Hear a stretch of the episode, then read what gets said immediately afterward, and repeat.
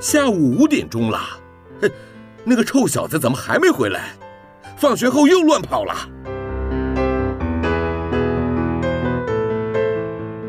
您现在收听的是云端新广播，FM 九十九点五 New Radio，最自由的新声音。我最喜欢甜甜圈，木木警官也喜欢甜甜圈，欢迎一起收听。小树甜甜圈，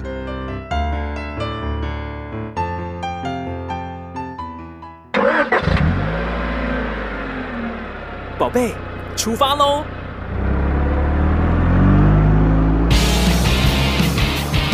亲子加油站，帮您加满教养正能量。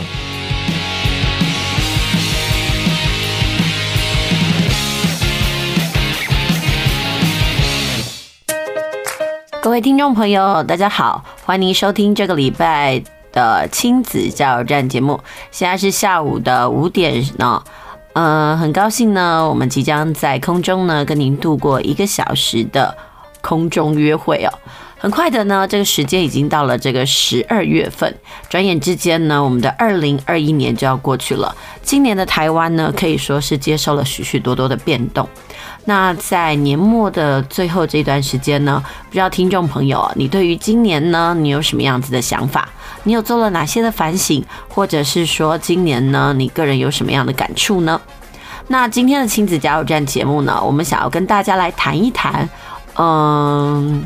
所谓的未来，那其实谈未来这件事情有点抽象哦。那所以呢，在我们的节目当中呢，我希望能够用一本书的方式呢，来跟大家谈一谈未来。呃，因为十二月份嘛，所以其实我们的生活当中呢，开始陆陆续续有很多的活动。嗯，举例来说呢，在这个十一月底的时候呢，这个屏东呢就举办了这个巧克力节。其实这几年呢，屏东非常的精彩，从他们的旅游啦，还有观光产业哦，都可以看到大幅度的提升。嗯，说到巧克力呢，我很多人都会觉得说，诶，那不是西洋的东西吗？嗯，其实，在耶诞节的时候呢，嗯，其实就有所谓的这个跨年礼，那里面呢，也可能会有一些很相关的巧克力商品。那在屏东呢，这几年呢，有许许多多的返乡人潮啦，或者是说有一些呃农业人口的转型，他们开始来呃进行这个巧克力的耕种，他们称它为黑金哦。诶，其实我发现哦，屏东的巧克力品质还不错。呃，在上上礼拜吧。因为巧克力节的关系，呃，所以呢，我去参观了这个屏东地区的这个在地农场。其实呢，我对于他们的发展呢，非常的惊艳。但是呢，我觉得屏东呢，能够发展巧克力产业，真的是一连串的误打误撞。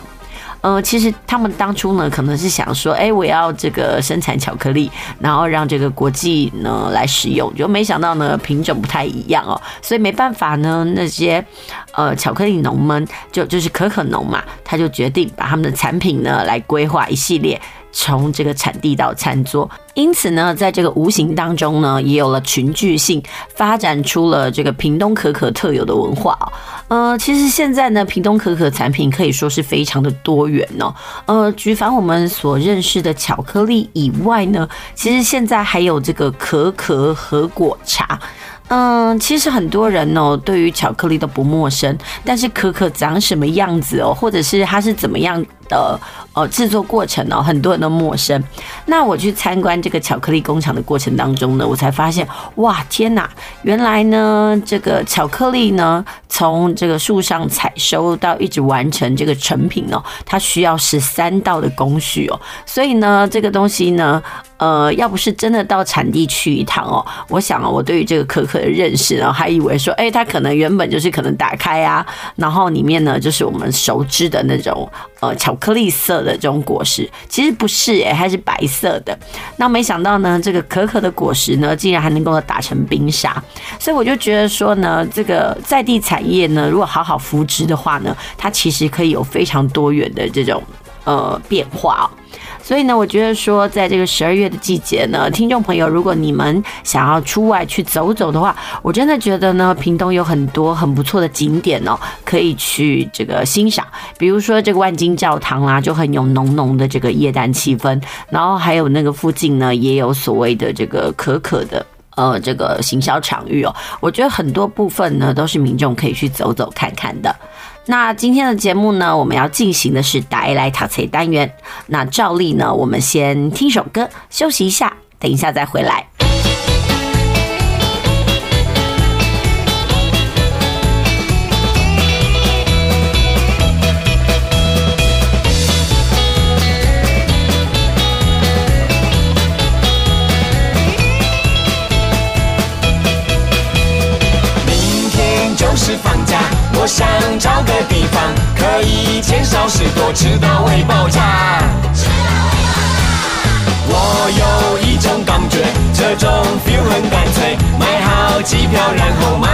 出发马上就出发。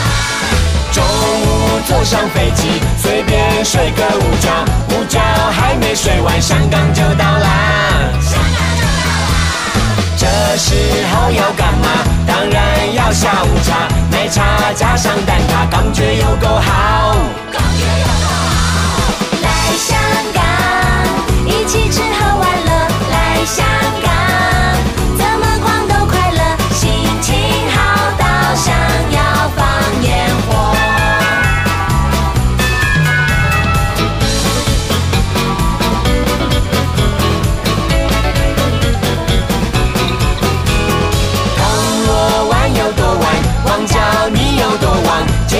最有多贱，来了就知道。来了就知道。我是沙坪探长，刷卡绝不手软，大包小包全部关到行李箱。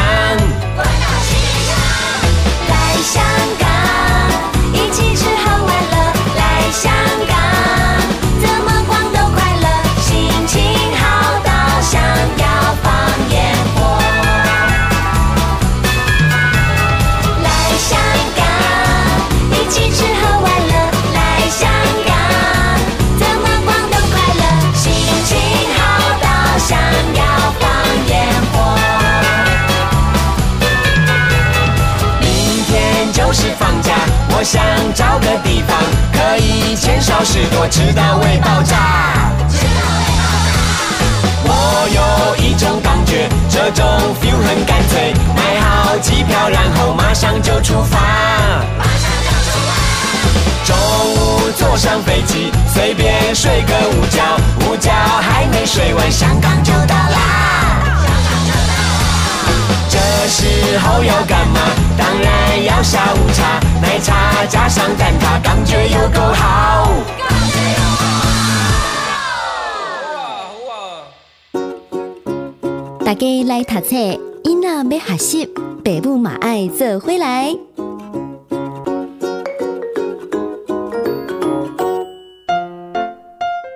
继续回到我们的节目哦，您现在收听的是每个礼拜天下午五点到六点，陪你一起度过一小时时光的亲子加油站节目，我是主持人琪琪妈。这个单元呢，我们进行的是带来读册单元呢。那今天这个单元呢，在介绍书籍之前呢，我想要跟听众朋友呢来分享一个我在这个网络上看到的资料，也就是所谓的二零二一年呢博客来阅读报告。其实我觉得这个报告非常的有趣哦。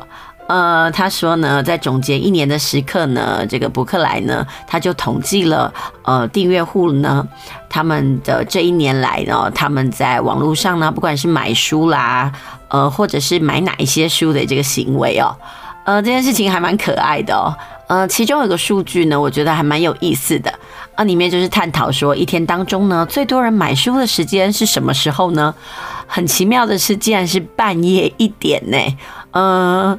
然后另外呢，什么时候呢？是这个呃读者啊观看这个线上电子书的时间？答案竟然是下午四点钟。不知道各位听众朋友，你的买书时间也是在半夜吗？还有你在呃看电子书的时间也是下午四点的这些时间吗？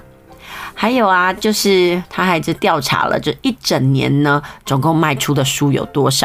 不过呢，我更好奇的是一个数据，这个数据是什么呢？呃，就是说呢，因为今天是疫情期间嘛，那呃，在这个防疫假的那一段时间里面呢，大概买书的那个量到底有没有增加呢？嗯、呃，博客来的统计就说啊，在三级警戒期间呢，电子书的总阅读时间呢，比那这个疫情期间是整整多了这个八点六年。然后呢，我觉得这个数据就很可爱，所以我相对的这个买书的人口呢，也跟着增加了。然后还有呢，他就统计喽，嗯，比如说我们在这个网络上买书。哪一个地方呢，都是你会选择收货的方式哦。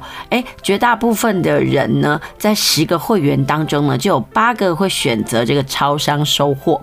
那在这个宅配包裹的成长的部分呢，诶，竟然是桃竹苗地区哦，呃，这个收包裹的人数最多。然后呢，在这个年度热搜阅读关键字这个部分呢，我其实看到一个还蛮可爱的数字，就是说，哎，其实到底是哪一些书呢？很多人看，呃，在外文的翻译书里面呐、啊，没想到呢，最热门的关键字竟然叫《鬼面之刃》呢。我想哦，这真的是儿童界造成的旋风。然后另外呢，像是这个。国小学童呢，大概最喜欢的《屁屁侦探》呢，也名列在其间哦。所以呢，这这件事从这个关键字的搜寻呢，就可以知道说，哎，我们大概呃这样子的阅读人口啦，大概是哪一些比较多，或者是呢，他们最喜欢的有哪一些？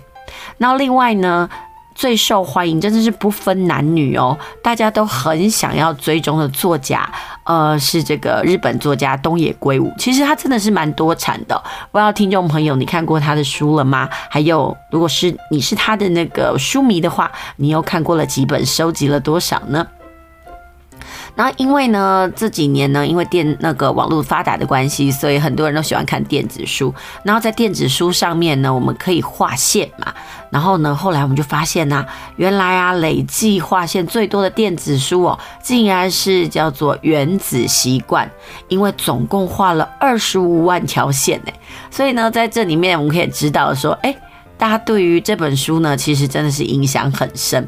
那在这个博客来的这个统计里面呢、呃，也统计了这个年度的百大畅销排行榜，中文书的畅销排行榜。各位听众朋友，你知道是哪一本吗？答案就是《原子习惯》。那我不知道说，听众朋友，这本《原子习惯》你买了吗？呃，其实琪琪妈也有买哦。那我相信很多人呢，也针对这个原子习惯呢，那进行了说书跟书评。如果你还没有买的话，或者是你还没有跟上的话呢，我觉得不妨去看一看，因为它其实告诉我们呢，很多我们生活中呃可能轻忽的，或者是说可以改变的一些生活习惯哦。我觉得其实对于人生都有一些些的改变。呃，那另外呢，在这个。呃，年度的畅销排行榜部分呢，诶，这个外文书的那个作者啊，诶，第一名当然不意外的，这是谁呢？就是我刚刚讲的，就是那个《鬼灭之刃》的作者。那第二名的作者当然就是《原子习惯》的作者啦。然后第三名呢，就是《屁屁侦探》。那我从这个。作者的这个排行啊，我就可以发现一件事情，哎，真的小孩书哦，真的是在贩售量上啊，跟搜寻上啊，真的是非常夯。呃，从这件事情看起来也蛮开心的啦，至少小孩子的那种阅读比例算是高的。所以曾经有人做过统计跟调查，就是说，哎，在国内呢，呃，我们的阅读人口到底都是哪一些人呢？哎，我们就发现哦，就是国小阶段的孩子啦，嗯。真的是比这个国高中的孩子多很多，但是说真的，这个东西呢也是一个警讯哦。其实国小阶段我们的课业比较松，那孩子可以大量阅读，但是呢，大概到了国高中的阶段，孩子的阅读必须要生根，但是这部分呢反而没有显著的成长，这部分呢其实才是应该要多多琢磨跟推广的部分呢。好啦，就是在今天要正式介绍我们今天要介绍的书之前呢，呃，先跟听众朋友来分享一下这些呃网络数据哦，不知道你个人觉得有什么样子的感觉呢？还是啊，你觉得说天哪，原来你也是当中的一环呢？好，那不过呢，在正式介绍我们的书之前呢，我们先休息一下，我们等一下再回来。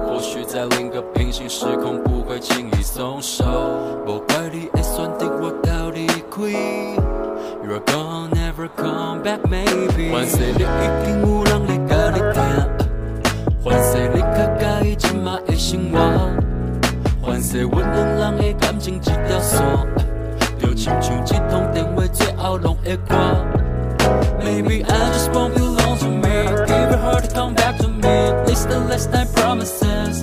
Yeah. 反正伊无我的真心真意，赶紧转来我身躯边，你爱啥我拢予你。拢已经到这款的地步，我想我着莫阁遐尼匆忙。从头到尾你无甲我俩，嘛无怪过我一句无好。我想咱着到这为止，所有的代志全部底清，请你着爱放好袂记过去迄段艰苦的日子。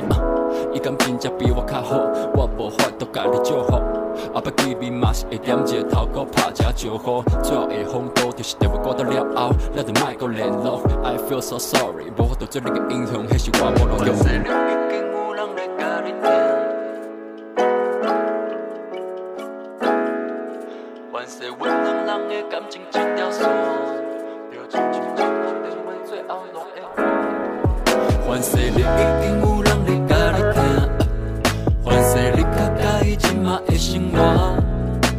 反正阮两人的感情一条线，就亲像一通电话最后拢会挂。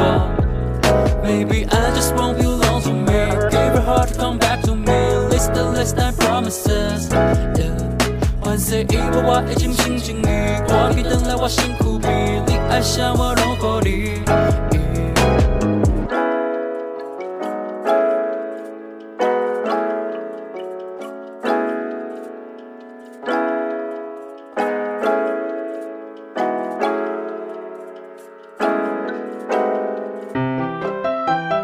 继续回到我们的节目哦，您现在收听的是每个礼拜天下午五点到六点陪你一起度过的亲子加油站节目，我是主持人琪琪妈。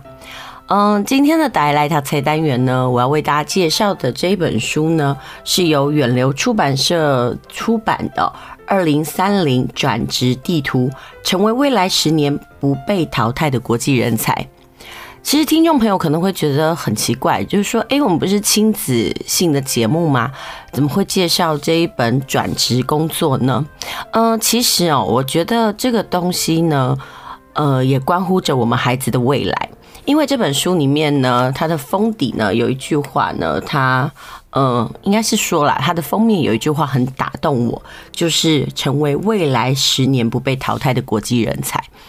那其实这几年呢，在课堂上呢，我都会追问孩子，嗯、呃，你想要具备什么样子的能力？然后你想要成为什么样的人？还有未来你的目标是什么？其实，孩子如果有早一点的人生规划，或者是知道他们想要做什么的话，我想在他们的人生路上可能会过得比较从容，然后也能做好准备。但是现在的志愿呢，其实跟以前已经有很大的不同。嗯，随着这个职业寿命的汰换啦，还有相关职能的汰换越来越快速，所以我们似乎已经没有办法像老一辈的人哦，我们可能终身学一项技艺，然后就呃可以一辈子都受用。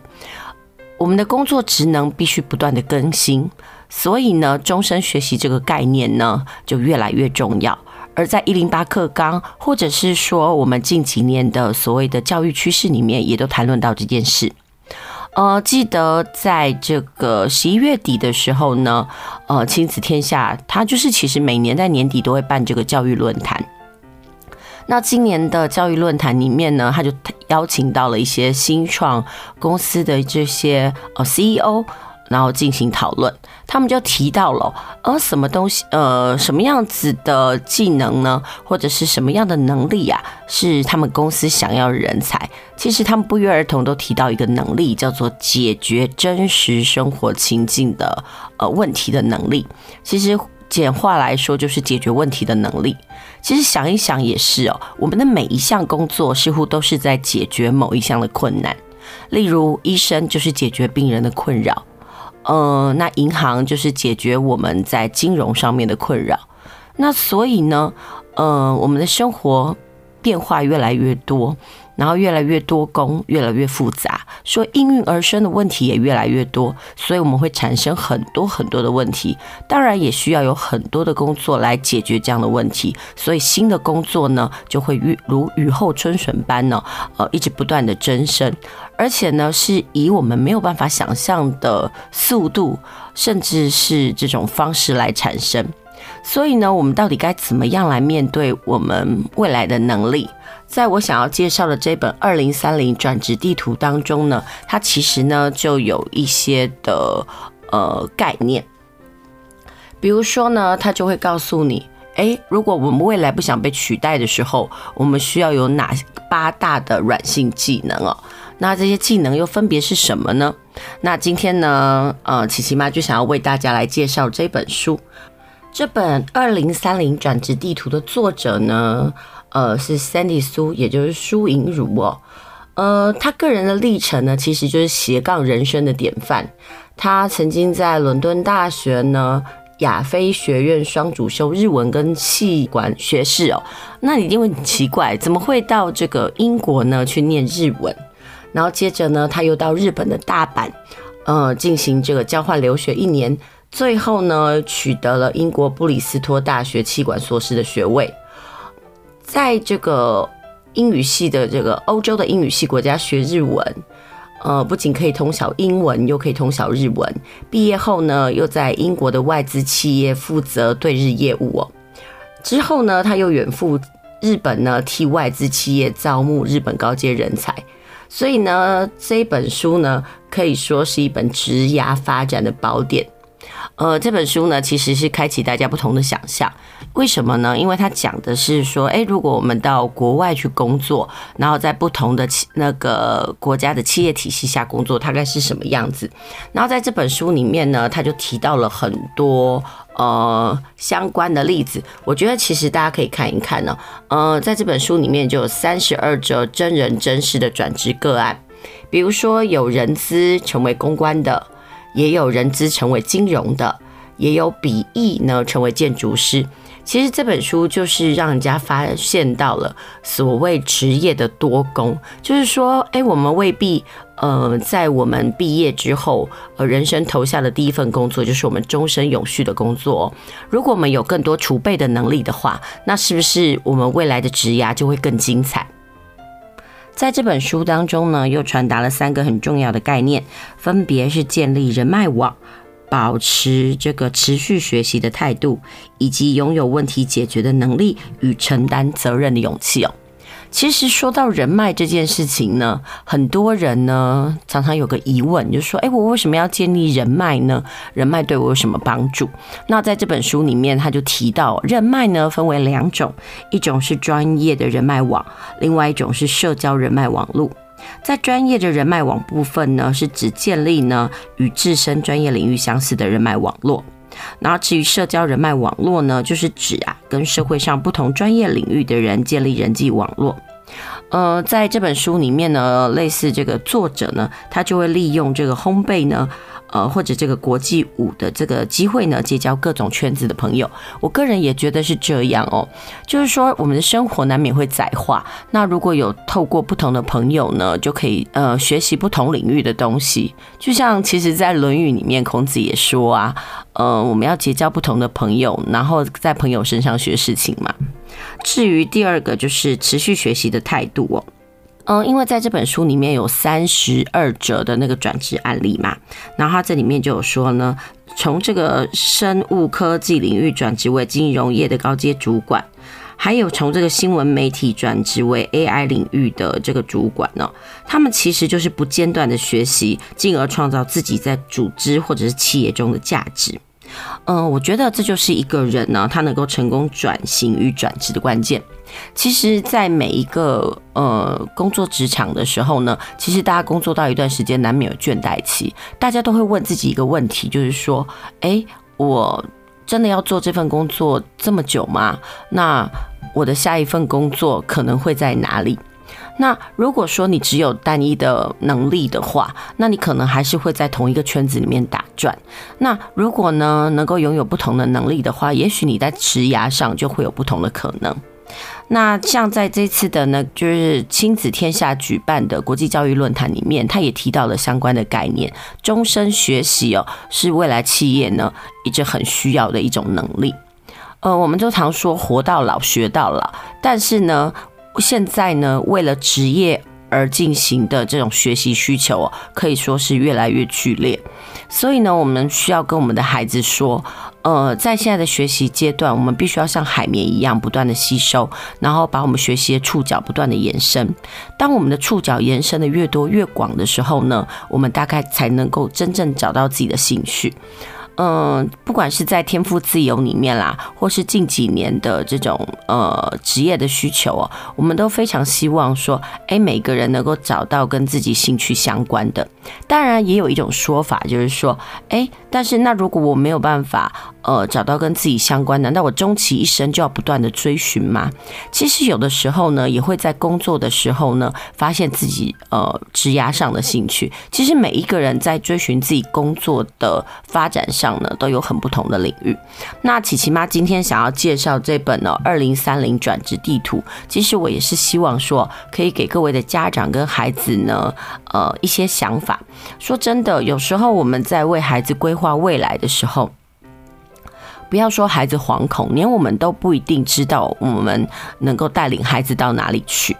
呃，就像是呃，我前阵子跟。呃，我的学生们分享哦，你们未来想要做什么工作呢？还有你们家的家长对你的期待是什么？其实我觉得他们的职业想象哦，有时候还是不乏呃一些很传统的工作啊，比如说最简单的呃医生啦，然后就是公务人员，我觉得这些都还是在选项内。然后呢，随着这几年呢，就是自媒体的发达，就是 YouTuber 啊，或者是说呃。那个电竞产业也开始在孩子的选项上，但是尽管是这样，我还是觉得孩子对于职业的想象非常的缺乏，所以我总是希望说，能够在节目当中呢，介绍一下未来的趋势，让孩子知道说，哎，未来他可以做一些什么。那同呃，在这本书里面呢，他就提到了呃，未来的工作有哪一些。我们讲实话，时间变换太快了，我们没有办法很清楚的知道，哎，哪一些工作是最夯的。但是呢，呃，至少可以了解一下，说，哎，这个趋势是什么东西？有哪一些呢？是我们应该要具备的。那在这本书里面也有提到这部分的状况哦。不过呢，我们先休息一下，我们先听首歌，等一下再谈一谈呢，什么是未来的十大关键技能？还有这个软实力。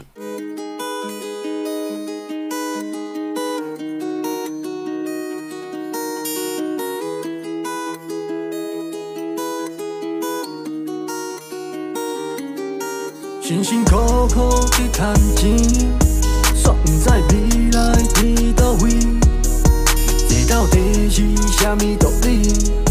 问家己到底要去倒位？寂寞的暗班车，孤单一人徛踮这，走味的本家己吃，这片天下阮家己来行。大夜生活动不讲，无必动不讲，想关心咱甲爸，来来去去的人，早都惯习惯习，就悲伤拢按卡。反正算了，因为一路比孤单，早都应该看破。这条悲伤啥人知的歌，头尾嘛爱准都煞。社会都是这样的现实，所以是一个人的感情，嘛是两个人的感情。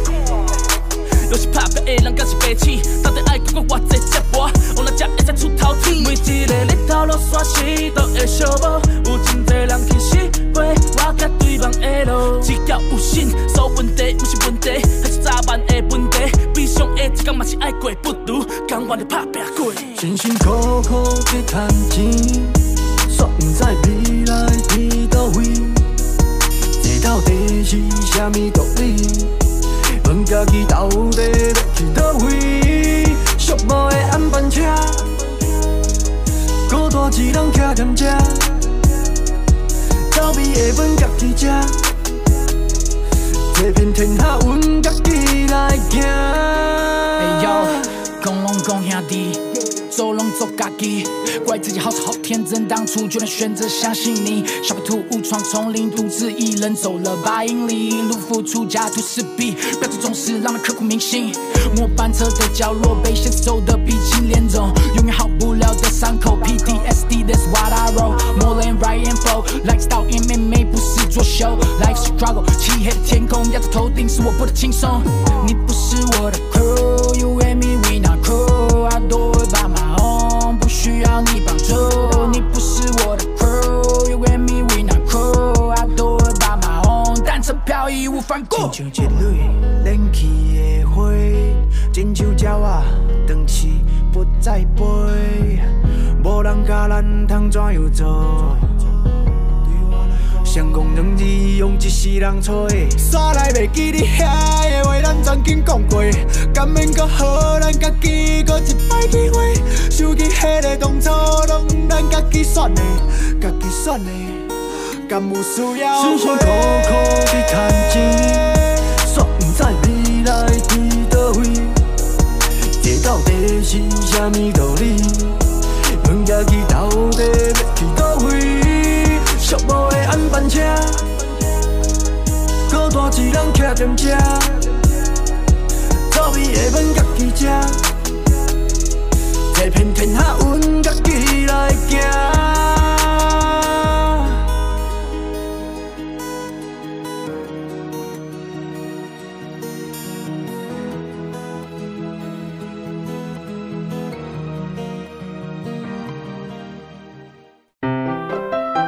继续回到我们的节目，您现在收听的是 New Radio 云端新广播电台，在每个礼拜天下午五点到六点为您播出的亲子加油站节目。今天我们的节目呢，进行的主题是带来读册。我们今天为大家介绍一本由远流出版社呢出版的《二零三零转职地图》。其实这本书呢，它已经上市一年多了。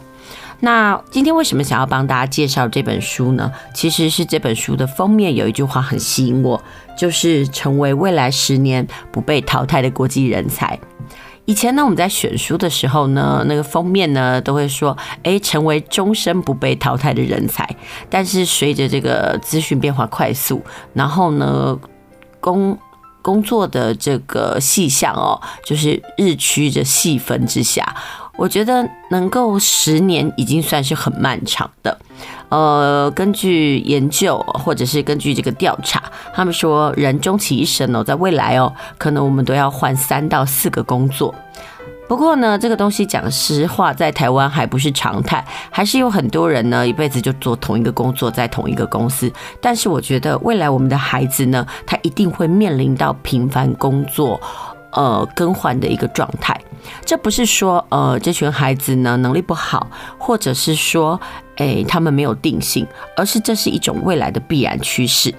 那在这本书里面呢，他就介绍了呃这个未来十大的关键技能。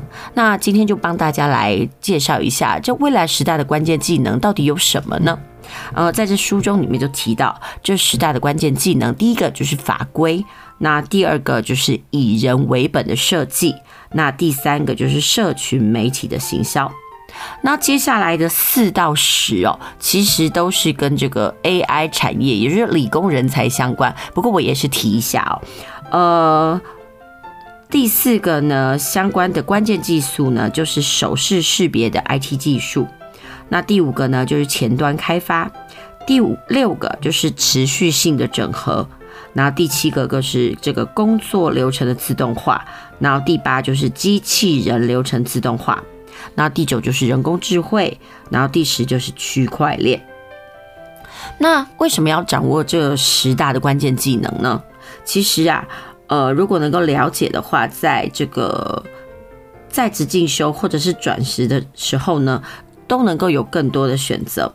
其实很多人呢，或多或少都是会犹豫哦，是否该透过在职进修来取得更高学历。或者呢，是想要增强这个职场的新技能。如果能够能够对这十大关键技能呢做更深度的分析的话，我相信呢，不管是你在选择在职进修，你要选择什么样的科系来念书呢，或者是说你要转职上哈，可能都会更顺畅。然后另外呢，在这本书里面呢，也有提到了几个不被取代的软性技能。其实呢，在很多的这个就业趋势里面呢，或者是很多的企业报告里面都有提到。其实大家都提到了非常多。那作者帮大家浓缩了几点呢？其实他觉得至关的重要的软性技能，就是要持续学习的能力，还有这个创造力，然后自发性、领导力。批判思考的能力，还有问题解决的能力，最后就是一定要有人脉网，还有在态度上一定要具有人狼性。然后作者说呢，在这他提到的这个八大的软实力当中呢，都会陆陆续续的在他的这本书里面的三十二个转职成功个案当中来出现。嗯，因为他发现呢，他就是。因为他本身是猎头公司的呃人员之一哦，他常常要跟这些大企业接触，在企业接触的过程当中呢，他就会更清楚的明白企业到底需要什么样子的人。其实现在的这种能力其实就是一种软实力。那在刚刚前面提到的十大关键技能里面呢，呃，作者特别拉出了两个来讨论。第一个就是以人为本的设计，还有社群媒体的行销。其实我觉得现在很多东西越来越强调人性化，以人为本。的设计呢，呃，已经成为一种主流。举例来说，就是要懂得人心、贴近消费者感受的设计。尤其是近年来啊，这种面试考核呢，尤其是加重以人为本设计这样的比例哦。呃，尤其是这个近年来的面试考核呢，尤其是加重以人为本设计的这样的比例。举例来说呢，就是呃，许多的面试官呢会直接请这个应征者提出商业计划书，然后透过提案来判断这样的人选呢是否有贴近他们的市场需求，呃，并且打动消费者。不过呢，也有些这个考官呢爱用与人性分析有关的情境问题来考验求职者。什么叫做这个与人性分析有关的情境问题呢？举个例子来说，他可能的问题是这样子的。今天有一艘船正要驶离对岸，呃，要让其中一个人呢上飞机，但这船上呢有三个人，分别是第一个是即将临盆的孕妇，第二个是手上攸关公司存亡订单的老板，而第三个，呃，这个这而这个老板呢，先讲一下，他要赶到对岸去交易。那第三个就是你自己。那如果你是一个应征者，你会怎么样回答这个问题呢？其实啊，越来越多的面试答案呢，没有标准答案，也没有对错。他其实只是透过这个看似无厘头的问题啊，来判断他们的人选是否拥有问题解决的能力。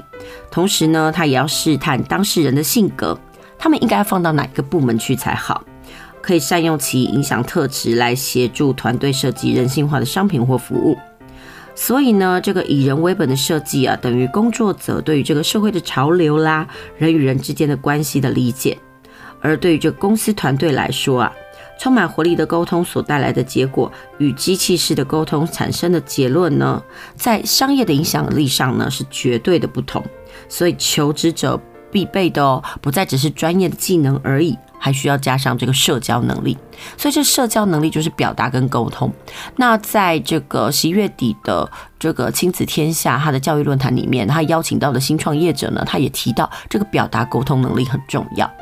那所谓的表达是什么？就是说我们想说的。那沟通是什么呢？就是把你想说的告诉对方。但是有时候人都有个盲点呢，我们只自顾自的说我们想说的，未必能够讲到别人想听的。那在很多的企业的创新啦，或者是在内部沟通上呢，讲对方想知道、想了解的，这是一个非常重要的事情。否则这样的沟通呢，其实就是有沟没有通，而变成是一种所谓的单向轨道哦。我觉得这样是非常可惜。那另外呢，这几年呢，因为所 IG 啦、脸书啦，各式各样的那个呃社群软体呢应运而生，所以呢，社群媒体的行销能力呢也非常的重要。随着这个网红经济跟自媒体的兴起哦，也反映了这个社群媒体的重要性。许多人通常呢只在脸书或者 IG 上面看八卦，却没有好好善用这些平台来经营自己，甚至关注市场动态，或者是磨练这个社群媒体的操作技巧哦。现在呢，电商是很重要的销售渠道，所以拥有着社群媒体行销技巧的工作者呢，就会更受到珍视。所以呢，这几年呢，这个作者啊，他在猎头公司呢，在针对业务职缺筛选履历的时候呢，他觉得啊，懂得社群媒体行销的人呢，都有优先得到面试的机会。他说呢，比起那单纯跑业务的人呐、会经营部落格、脸书工作者的人呢，他其实是更拥有人脉网跟创造力的。因为其实这个东西都可以帮助人与人的连接，而在这个行销这个部落格啦、脸书或者是 IG 上面呢，其实更可以看出一个人的创造力。呃，甚至呢，他们可以更理解最新的市场需求，让这个业务更活泼。而公司也认为哦，有社群媒体行销能力的人呢，可以为公司带来创新。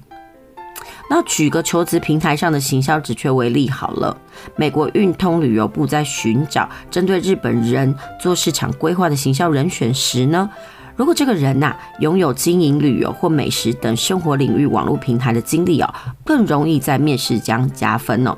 所以啊，不止业务和行销直缺。猎头或者是人资为了寻觅到位的人才呢，提高招募的效率呢，他们在筛选人才的过程当中呢，有时候也会利用社群观察站来观察这个求职者的兴趣与社交渠道，然后来找出呢最有潜力的候选人呢。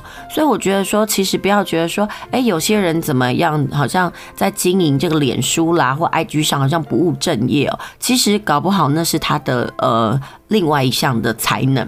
我觉得每一个人现在或多或少都是现在就是一个需要表达自我的这个时代。如果你可以在这些的呃管道上呢，充分表达自己的想法，我相信可能在管呃这个沟通表达能力上呢，也是一个不错的一个状态哦。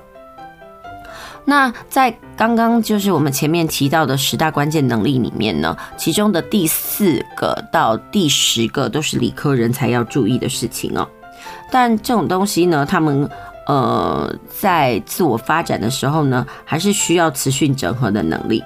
所以呢，这部分呢，就是可以提供给孩子呢，他未来在选择理科啦，或者是其他相关科系的时候的一个参考。了解完了这个软实力。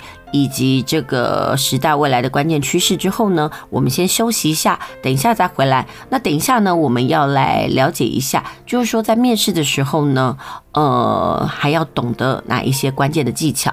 到底要不要懂得企业文化？而且这企业文化呢，跟求职者之间的面试能不能成功呢？有着什么样的关系？我们休息一下，等一下回来。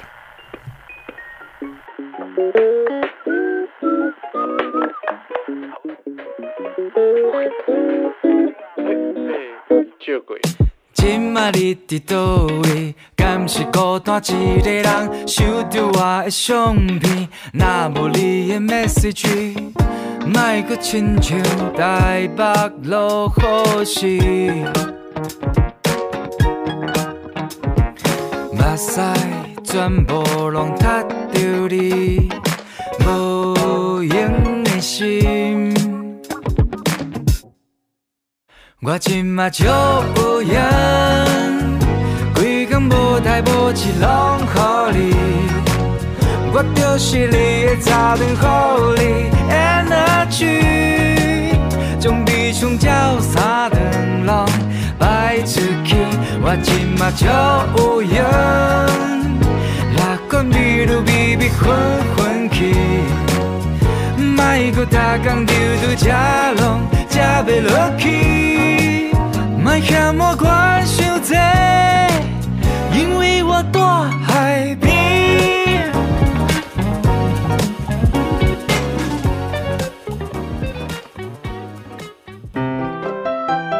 继续回到我们的节目哦，您现在收听的是每个礼拜天下午五点到六点为您播出的亲子加油站节目，我是主持人琪琪妈。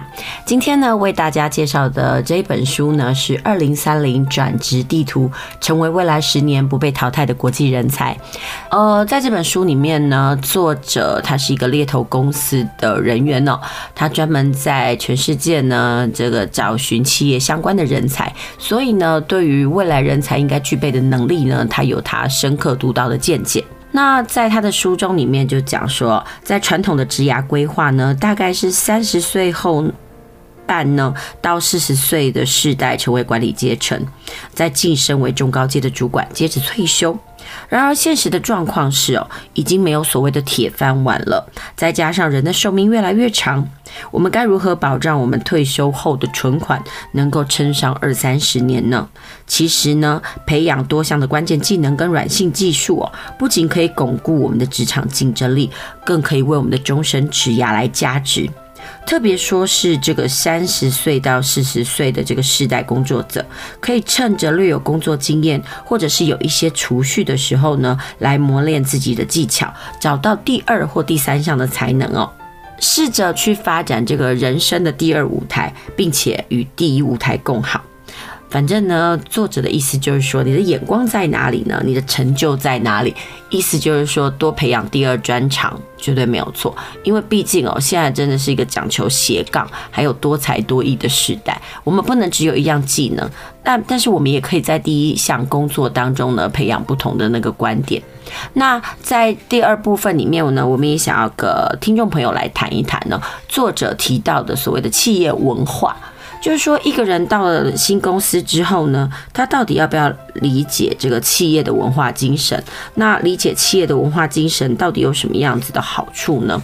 他说啊，如果我们可以了解这个企业文化的话呢，那你就可以知道说，哎，自己的个性是不是很适合在这样的公司里面？如果说呃这样子的，如果说你去面试的公司。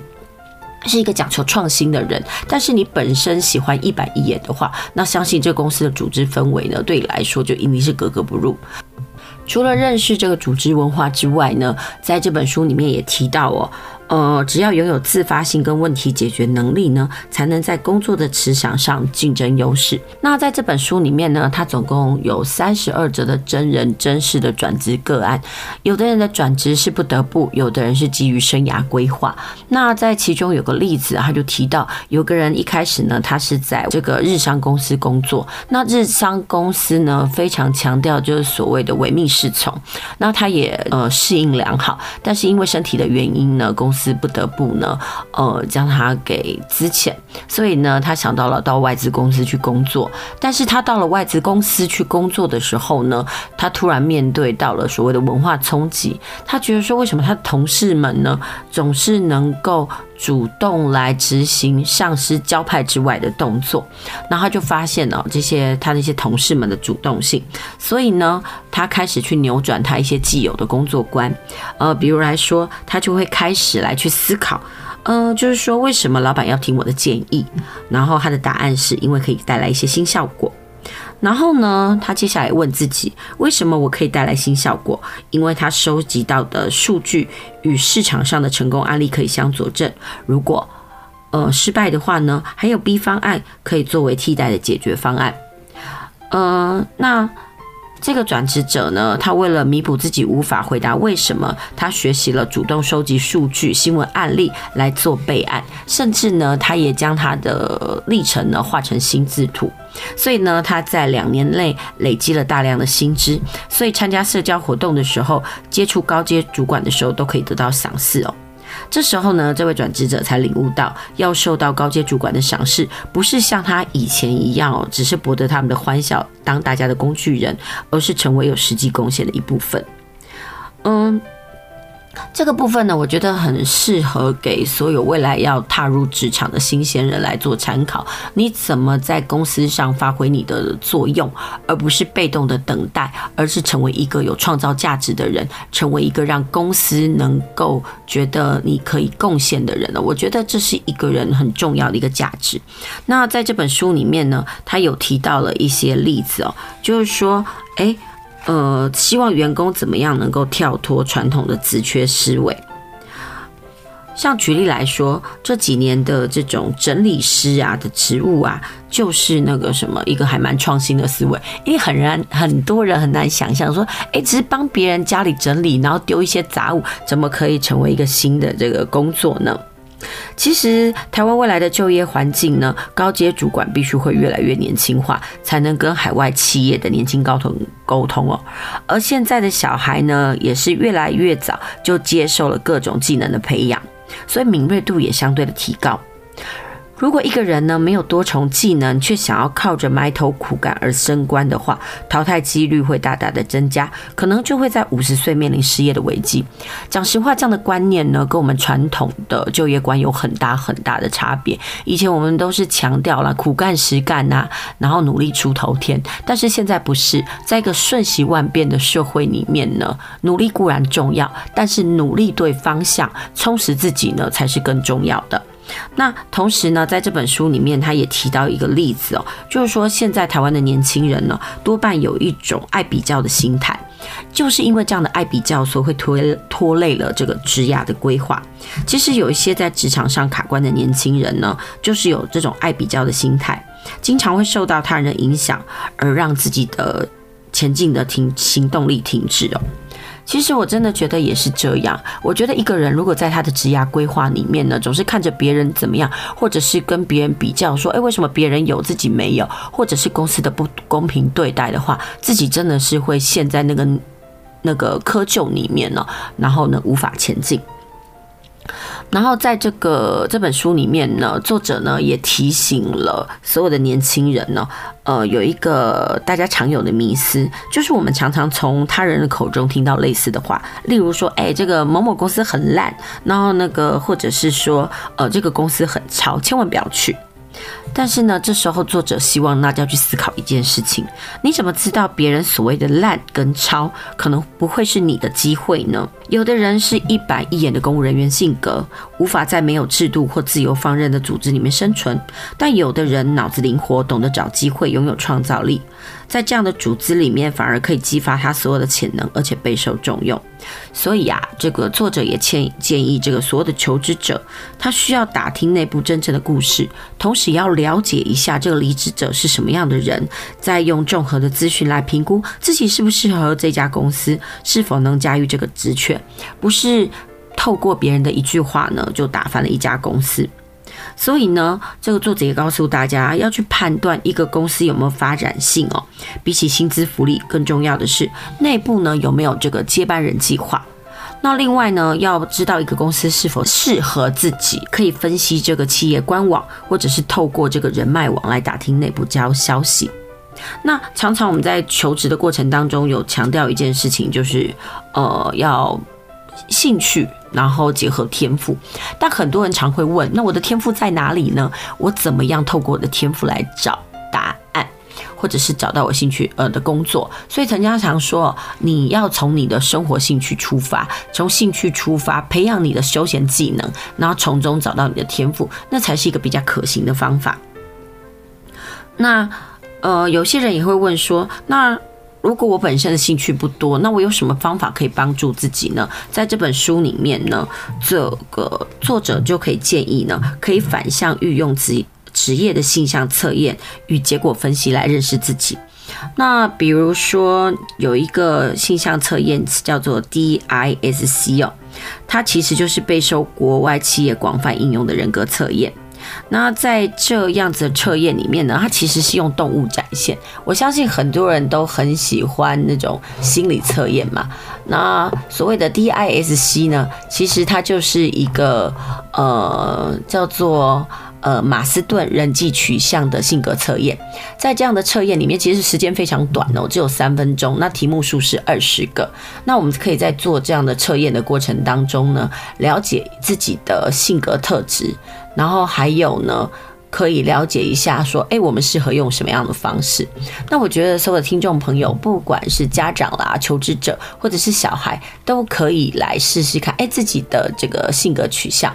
那在这样子的测验里面很可爱，它总共把人呢分为四种动物，分别是老虎、猫头鹰、无尾熊以及孔雀型哦。